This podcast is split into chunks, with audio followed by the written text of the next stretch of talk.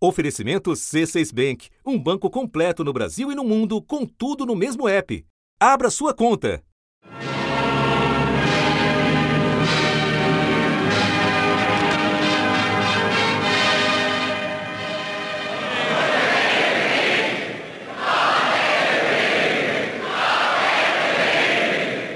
Há 70 anos, a Rainha Elizabeth II era coroada numa luxuosa cerimônia na Abadia de Westminster, em Londres. De uma das galerias, seu primogênito Charles, então com quatro anos, observava a consagração ao lado de religiosos e chefes de Estado do mundo todo. From the Royal Gallery, her son Prince Charles watches the sacred consecration. Following her anointing, Neste sábado, dia 6, é a vez de Charles ser o protagonista da celebração, repleta de rituais que remontam à Idade Média. Os ritos incluem juramento, a unção com óleo especial e a investidura com a coroa de Santo Eduardo, além da entrega de um anel e joias da coroa britânica, símbolos de um império que se dissolveu, mas com tradições que ainda atraem muitos olhares. Nós estamos aqui em frente ao Palácio de Buckingham, onde acontece uma parte desse evento da coroação. Tem muita gente acampada, são dezenas e dezenas de barracas. As pessoas estão aqui tentando pegar um lugar privilegiado para ver de perto a família real. Aos 74 anos, Charles é o mais velho a ascender ao trono e também foi o herdeiro que mais tempo esperou por esse momento. Three cheers for His Majesty the King. Agora me comprometo solenemente, durante todo o tempo que Deus me conceder, a defender os princípios constitucionais do coração de nossa nação. Vou me esforçar para servir vocês com lealdade, respeito e amor, como tenho feito ao longo de minha vida. as I have throughout my life. Da redação do G1, eu sou Natuzaneri e o assunto hoje é a coroação do rei Charles III. O que esperar da cerimônia histórica, as críticas que a família real enfrenta e os desafios para manter vivo o interesse dos britânicos mais jovens na monarquia.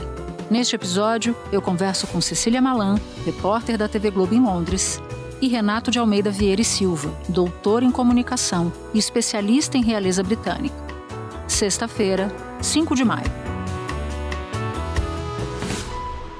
Cecília, eu quero começar te perguntando como é que está o clima em Londres às vésperas da coroação do rei Charles III? Bom, a cidade está toda enfeitada. A gente vê o rosto de Charles estampado nas vitrines, nas lembrancinhas, nas capas de livros, revistas e jornais.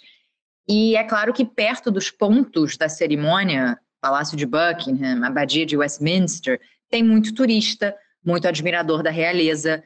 Eu gravei hoje cedo perto do palácio, por exemplo, e conversei com turistas acampados desde segunda-feira, já ao longo do trajeto do cortejo, e todos falaram da oportunidade única que é fazer parte desse momento, a primeira coroação em 70 anos. Essa coroação vai ser o maior evento cerimonial em 70 anos e a maior operação policial em décadas, com mais de 11.500 agentes.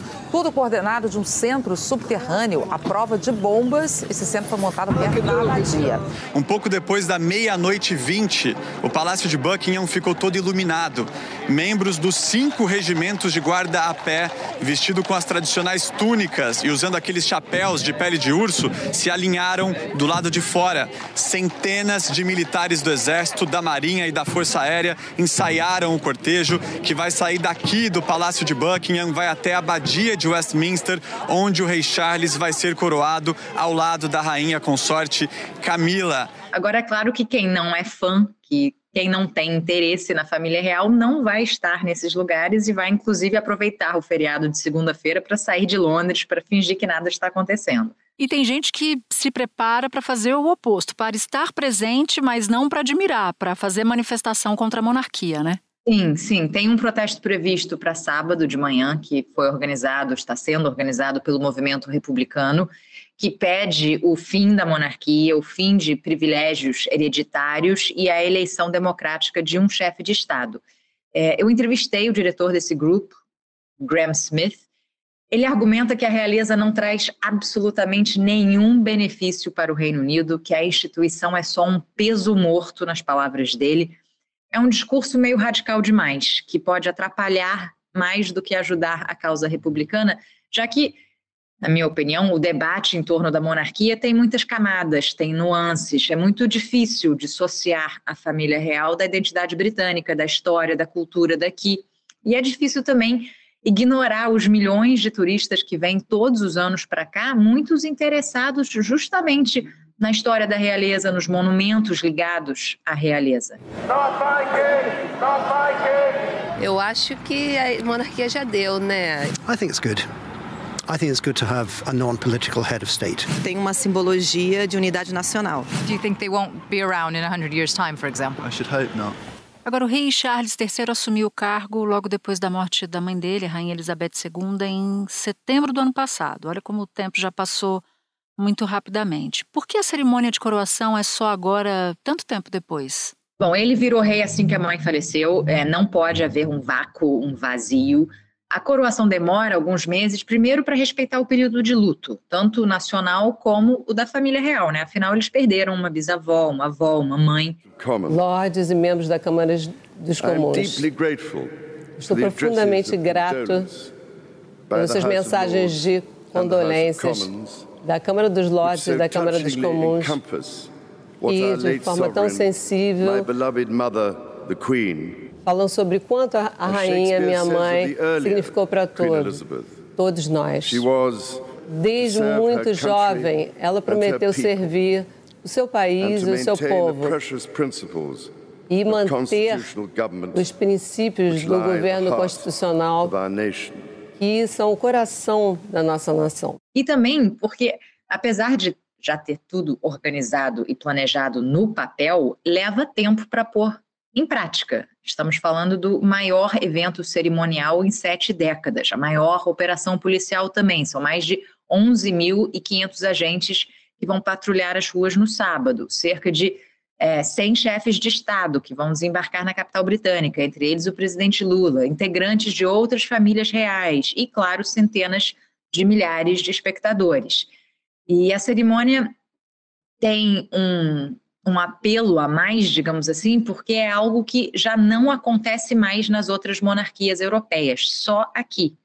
E os britânicos vão fazer o que fazem melhor do que ninguém: pompa, luxo, pontualidade, precisão, uma coreografia ensaiada à exaustão para fazer bonito e para vender a imagem do Reino Unido para o mundo todo. Você mencionou que a última coroação foi há 70 anos. E eu queria muito colocar as duas em perspectiva. O que, que a cerimônia marcada para esse sábado tem de diferente da cerimônia realizada 70 anos atrás? Bom, em 1953 foi uma cerimônia longa, de quase quatro horas de duração, com 8 mil convidados, seguida por um demorado cortejo que cortou a cidade. I thank you all from a full heart. God bless you all. Charles optou por um evento mais enxuto, mais inclusivo, menos políticos e aristocratas, mais representantes da sociedade civil e de grupos religiosos. Serão cerca de 2.200 convidados. É uma tentativa de refletir a sociedade britânica de hoje. O toque de modernidade da coroação da mãe foi o fato da cerimônia ter sido transmitida ao vivo pela primeira vez, sugestão do marido dela, o príncipe Philip. A modernidade agora vai ser na inclusão é, pela primeira vez de bispas e de algumas canções que vão ser cantadas em galês, também pela primeira vez. Charles foi, só lembrando rapidamente, o príncipe de Gales durante muitos anos, que é o título dado ao herdeiro direto ao trono, agora no caso o príncipe William. E o que, que dá para colocar em termos de diferença em relação à popularidade da monarquia naquela época, naquela ocasião e agora? Bom, são contextos muito diferentes, né? Elizabeth foi coroada no período pós-guerra, uma jovem rainha, serviu como um prenúncio de dias melhores. O chefe de governo à época era o experiente Winston Churchill. Agora o Reino Unido vive uma grave crise econômica com a maior inflação dos últimos 40 anos é, que arrasa o poder de compra dos britânicos. O primeiro-ministro é jovem, sem muito capital político. Talvez não seja o momento mais fácil de defender uma instituição cara, cercada de privilégios. E isso se reflete mesmo nas pesquisas mais recentes. Entre os mais jovens, por exemplo, a cada vez menos certeza de que a realeza é uma coisa boa para o Reino Unido. Agora, a reinvenção de Charles é muito impressionante. Ele chegou a ser uma das pessoas mais impopulares do Reino Unido logo depois da morte trágica da ex-mulher dele, Diana. E, e, ele conseguiu dar uma volta por cima, uma transformação. Ele sempre falou de assuntos que hoje estão em pauta: conservação do meio ambiente, é, oportunidades para jovens, Charles recebeu o título de príncipe em 1958, quando tinha 10 anos. Mas a cerimônia oficial só seria realizada 11 anos depois, no país de Gales. Ao sair da Marinha, ele se engajou no ativismo. Veja um trecho desse discurso que Charles fez em 1970. Nesta ilha existem 55 milhões de nós usando garrafas descartáveis e embalagens plásticas indestrutíveis. Não é difícil imaginar as montanhas de rejeitos com as quais, de algum modo, vamos ter que lidar. Em 1976, Charles criou uma fundação que apoia jovens no trabalho e na educação. Então, é uma transformação curiosa de se ver, e isso se reflete também nas pesquisas de opinião. Ele não é o royal mais popular, mas ele vem crescendo na, na opinião dos súditos. E o que mais você pode nos contar, Cecília, sobre a cerimônia? Curiosidades que te chamam a atenção, por exemplo? Para mim, pessoalmente, as joias da realeza, Natuza. É, coroas, cetros, orbe, são relíquias que ficam normalmente expostas na Torre de Londres, que são admiradas por turistas do mundo todo, é, e que agora a gente vai ver em uso e não somente expostas como peças de museu. Os ativistas sul-africanos estão pedindo a devolução desse aí, que é o maior diamante do mundo e que está no cetro real que Charles III vai usar na coroação. Esse diamante foi descoberto na África do Sul em 1905, quando o país era uma colônia britânica, e foi dado de presente ao Reino Unido. Vai ter também o momento em que Charles vai ser ungido com óleo sagrado, essa é a única parte privada da cerimônia, longe dos olhos do público. Tem as carruagens, é, o rei e a rainha viajam do palácio de Buckingham até a abadia na carruagem do jubileu, que é uma mais moderna, com ar-condicionado até, e depois, na segunda parte, já depois da cerimônia, no trajeto inverso de volta à residência oficial, na carruagem dourada que foi usada na coroação da mãe, 70 anos atrás, e que dizem ser muito mais desconfortável. Sem falar aí nos trajes, né? Túnicas bordadas com fio de ouro, aquele exagero, aquele luxo, aquela pompa toda. Mas eu acho que o grande destaque mesmo vai ficar por conta das coroas. É, tanto a, a coroa que o arcebispo da Cantuária vai colocar na cabeça de Charles, que é a coroa de St. Edward, uma relíquia do século XVII, como também a coroa imperial que ele vai usar para deixar a abadia, que a gente vê todos os anos na abertura do parlamento, e tem ainda a coroa que vai ser usada pela rainha Camila, todas essas cravejadas com milhões de diamantes e pedras preciosas. Tem uma particular curiosidade sobre ela. Como é que é a popularidade dela, tendo em vista que Charles tinha uma relação extraconjugal com ela na época da Diane, enfim? Como é que é a imagem dela? É, depende muito para quem você pergunta. Assim, entre a geração, entre os mais velhos, gost, gostam muito da Camila, acham que ela é de fato o amor da vida de Charles, sempre esteve ao lado dele, companheira, que eles fazem bem um ao outro. É, já os mais jovens não acham muita graça. e a, o nível de popularidade dela não é dos mais altos, mas vem crescendo. Está no nível assim mais alto dela. Camila e Charlie se casaram em 2005, depois de idas e vindas num relacionamento iniciado na década de 1970. As gerações mais novas não viveram o drama da, do passado, né? Não, não viveram uhum. o drama do, do divórcio da irmã da rainha, por exemplo, é, os divórcios dos filhos da rainha. Isso já ficou meio longe e só através de séries mais recentes, de filmes mais recentes, é que puderam ter essa visão dos dramas familiares, dessa família dysfunctional, como dizem aqui, né? Agora, Mudando um pouquinho de assunto, o Guardian fez uma extensa investigação sobre a riqueza do rei Charles III e chegou a uma fortuna de 1,8 bilhão de libras, que é o equivalente a mais de 11 bilhões de reais. E segundo noticiado pela imprensa, a coroação vai custar entre 57 milhões e 113 milhões de euros, ou seja, até cerca de 620 milhões de reais. Porque mesmo o rei sendo tão rico, quem paga por boa parte dos custos dessa coroação é o povo britânico.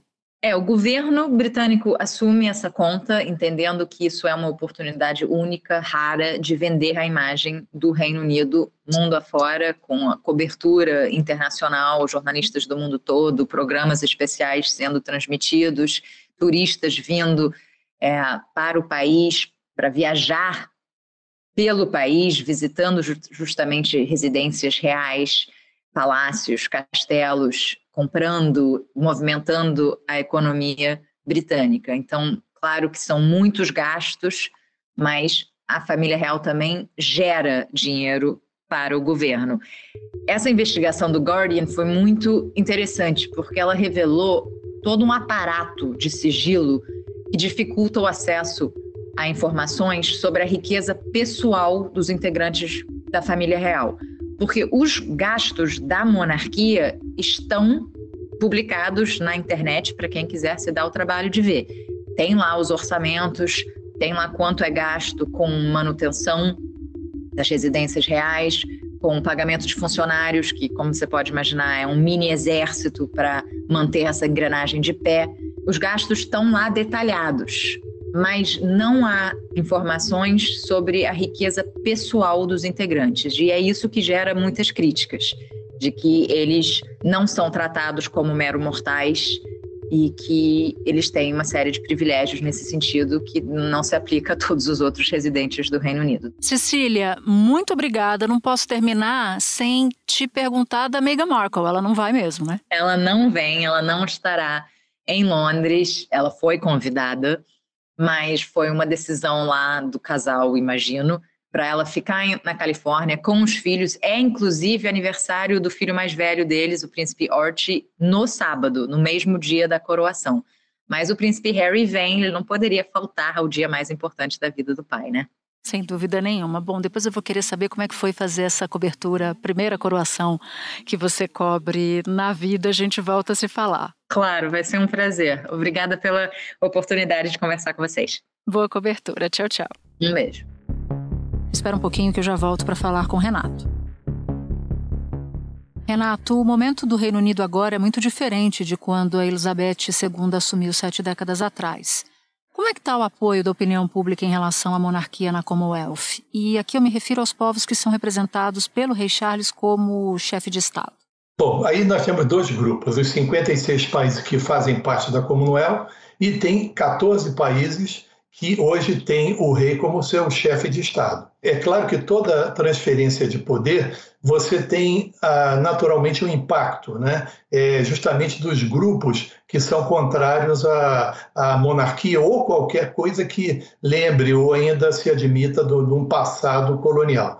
Vamos dizer que daquele grupo que hoje tem ah, o rei como seu chefe de Estado, eu diria que Jamaica e Austrália devem encabeçar algum movimento mais forte.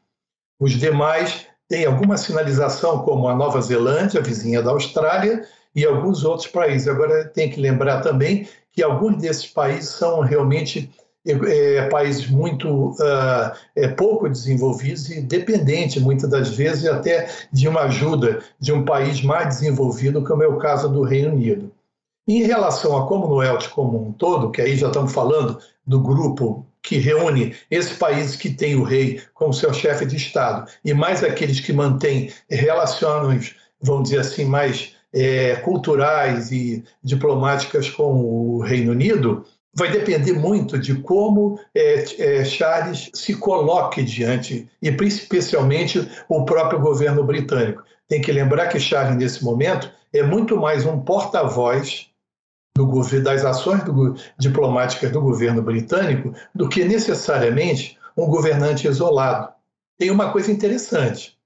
Eu diria que essa pegada dele é, em relação ao meio ambiente deu um link muito interessante E ele é um defensor histórico disso desse posicionamento. Historicamente, o próprio rei Charles, ainda príncipe Charles, é, sempre foi um entusiasta das questões climáticas. Tem ali um dos primeiros protótipos de carros elétricos.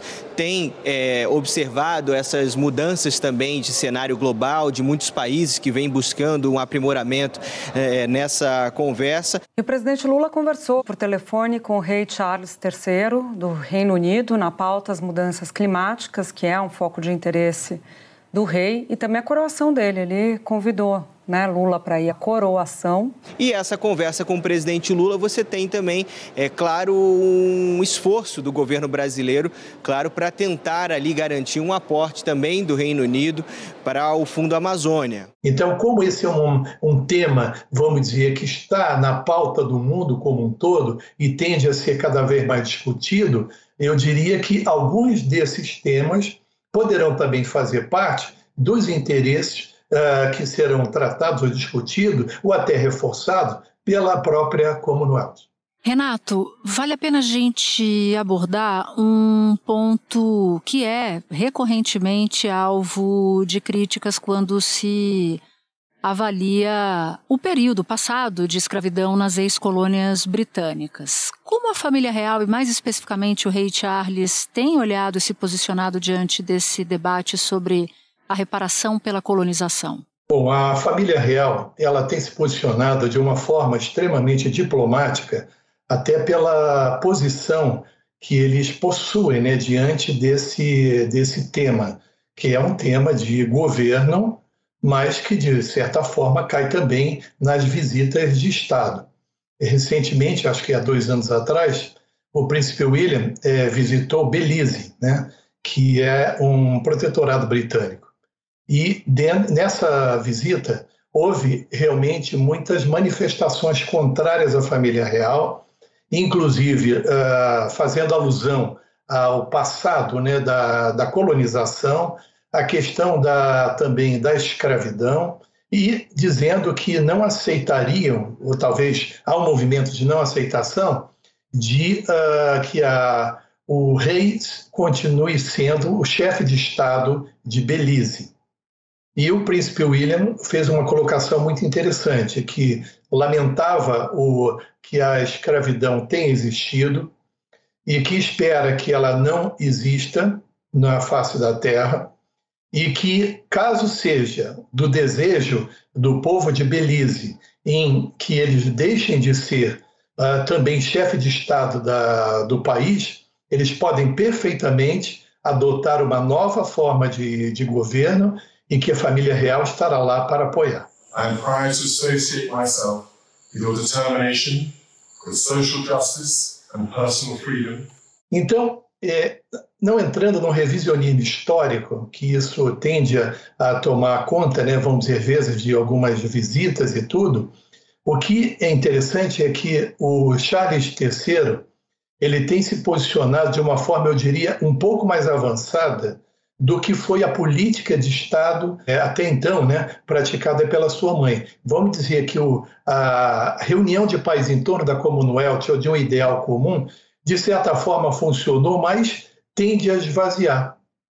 Porque há um passado cultural, é, diplomático, de relacionamento e até mesmo questões é, relacionadas à economia, finanças. Porém, as, é, vamos dizer, alguns desses países estão um tanto ansiosos em relação a, a, reparações ou a reconhecimentos públicos. O momento econômico do Reino Unido é de inflação de dois dígitos e de crescimento baixo. Vai em linha com muitos países mundo afora que estão sofrendo situação semelhante. Além das questões econômicas como essa que eu acabei de citar, quais são os principais desafios da monarquia nos próximos anos, tentando olhar um pouco para o futuro? O maior desafio é se tornar relevante no século XXI. Por causa da, da longevidade de Elizabeth II, inclusive uh, do, do, próprio período de reinado, Elizabeth II praticamente reuniu uma característica muito interessante, que era uma parte do, é, do antigo império, vamos dizer, trazendo o século XIX para o XX, o próprio século XX e as, e as suas, vamos dizer, crises, guerras, e toda essa movimentação, né, que foi muito é, de descolonização, entre outros fatos, e, e agora o início do 21. Então, há, vai ter que acertar o tom. E como é que se, vamos dizer, é possível acertar o tom? Eu diria que é falar uma, é, ter uma linguagem ou ter um posicionamento mais próximo possível, principalmente das pessoas mais jovens. E eu diria que nesse momento, pelas próprias características demográficas do, do Reino Unido, tem mais algumas coisas que, além da questão do meio ambiente, poderão é, fazer com que reforce o posicionamento da, da monarquia, especialmente do rei, junto a essas populações. É o trabalho junto à diversidade, e essa questão da diversidade inclui culturas, línguas, é, religiões, e isso já estará demonstrado dentro do universo simbólico da coroação, é, com representantes das diferentes religiões. E é interessante a gente observar que o primeiro-ministro é, da Inglaterra é hindu, então professa o hinduísmo. O da Escócia é muçulmano. Então já temos aí algo a considerar. Uma outra questão também é administrar a unidade do Reino Unido diante do, de, uma, de uma, eu diria que uma atitude precipitada, que foi o Brexit. Numa votação apertada em 2016, os britânicos decidiram deixar a União Europeia, criada para integrar o continente e facilitar o trânsito de mercadorias e de pessoas. Desde que saiu formalmente da União Europeia, o Reino Unido perdeu mais de 460 mil trabalhadores europeus, e apenas 30% dessa força de trabalho foi compensada com gente de outros países. Uma pesquisa mostra que cerca de 20% dos que votaram pela saída da União Europeia estão arrependidos. A principal resposta é que as coisas ficaram piores. Uma atitude muito impensada. Eu diria que hoje o Reino Unido teve muito mais a perder do que necessariamente se manter. Mas eu acredito que isso ainda passe por uma uma reforma, uma revisão. Agora, manter essa unidade funcionando não depende apenas, vamos dizer, da, da atitude do rei, vai depender muito de para onde vai o governo britânico para administrar também essas questões internas. Renato, muito obrigada pela sua participação aqui no assunto. Foi um prazer recebê-lo. Tá ok, muito obrigado e um grande prazer em falar com você. Este foi o assunto, podcast diário disponível no G1, no Globoplay ou na sua plataforma de áudio preferida.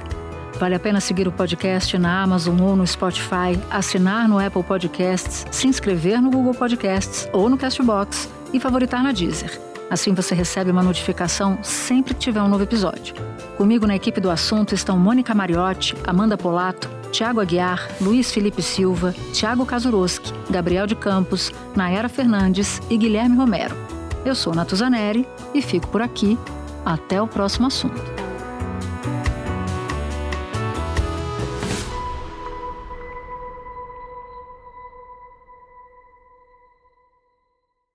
Você no topo da experiência financeira que um banco pode oferecer. Escolha um banco completo no Brasil e em qualquer lugar do mundo. Abra sua conta no C6 Bank.